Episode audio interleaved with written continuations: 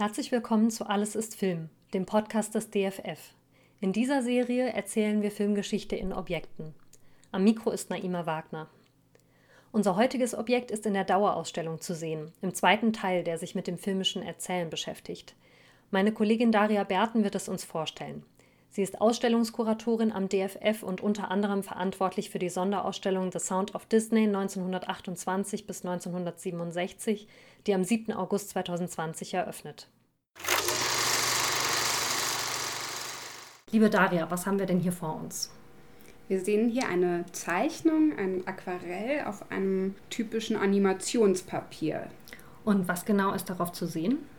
Es ist eine Abbildung eines Mädchens. Wir sehen Licht- und Schattenspiele an der Wand um sie herum und auf dem Papier, also sozusagen außerhalb der Zeichnung, ganz viele mit Bleistift geschriebene Hinweise. Dann verrat uns doch mal, aus welchem Film oder aus welchem Produktionsprozess zu welchem Film ähm, das Objekt entstammt. Das Ganze ist aus der Produktionsgeschichte von Alice in Wonderland, Alice im Wunderland von Walt Disney, einem Film von 1951. Dieser Film hat eben eine ganz besonders lange Produktionsgeschichte und hat ganz ähm, unterschiedlich ausgesehen über die Zeiten. Also es ist so, dass diese Geschichte Alice in Wonderland Walt Disney eben von Anfang an, also seit er ein ganz äh, junger Mann war und angefangen hat, Zeichentrickfilme zu machen, begleitet hat dass er ganz früh schon, also schon in den 20er Jahren, 57 Kurzfilme gedreht hat, ähm, die sich alle auf diesen Lewis Carroll-Roman bezogen haben.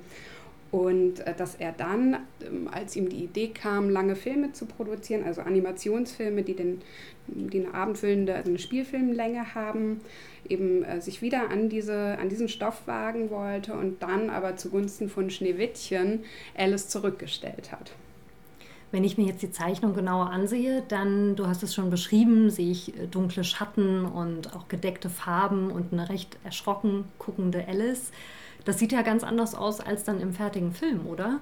Ja, das stimmt. Das sieht überhaupt nicht nach ähm, der Alice aus, wie wir sie letztlich kennen. Also was schon angelegt ist in dieser Zeichnung, die aus den 30er Jahren stammt, ist das blonde Mädchen mit dem blauen Kleid und der weißen Schürze.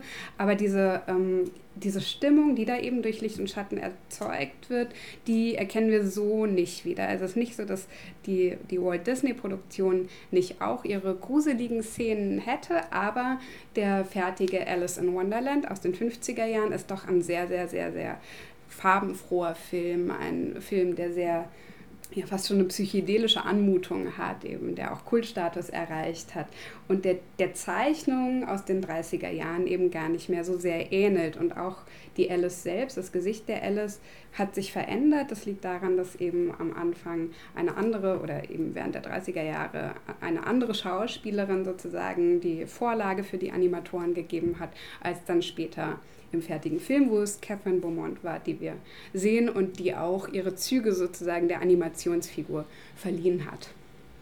Also eigentlich ein ganz schöner Beweis dafür, dass sich in so einem Produktionsprozess noch sehr viel verändern kann. Absolut und ganz besonders ähm, bei Disney, der ganz viele seiner Projekte über viele Jahre, wenn nicht Jahrzehnte mit sich herumgetragen hat und jetzt im Fall von Alice eben mit diesem Spielfilm oder mit dem Langfilmprojekt eben ähm, in den 30er Jahren gestartet ist und dann aufgrund einer Konkurrenzproduktion von Paramount sozusagen die Idee verworfen hat, diesen Film zu machen. Dann abschließend noch die Frage, warum hat jetzt genau dieses Objekt seinen Platz in unserer Ausstellung gefunden? Wir beschäftigen uns ja in der Dauerausstellung 2 mit filmischen Erzählweisen, gucken uns die Stilmittel des Films genauer an und dieses Objekt ist angesiedelt in dem Bereich Bildgestaltung und da sozusagen ein Beleg für den Unterbereich Licht und Schatten und aber auch Farbgestaltung. Und da ist das natürlich irgendwie ein, ein ganz tolles, ähm, ein ganz tolles, spannendes Objekt. Und wird es in der ähm, Ausstellung The Sound of Disney auch um Licht und Farbe gehen? Wir haben tatsächlich einen Punkt im Begleitprogramm, wo es um die Farbe in den Disney-Filmen geht, aber bei uns geht es eben, wie der Titel sagt, besonders um den Sound, um den Ton.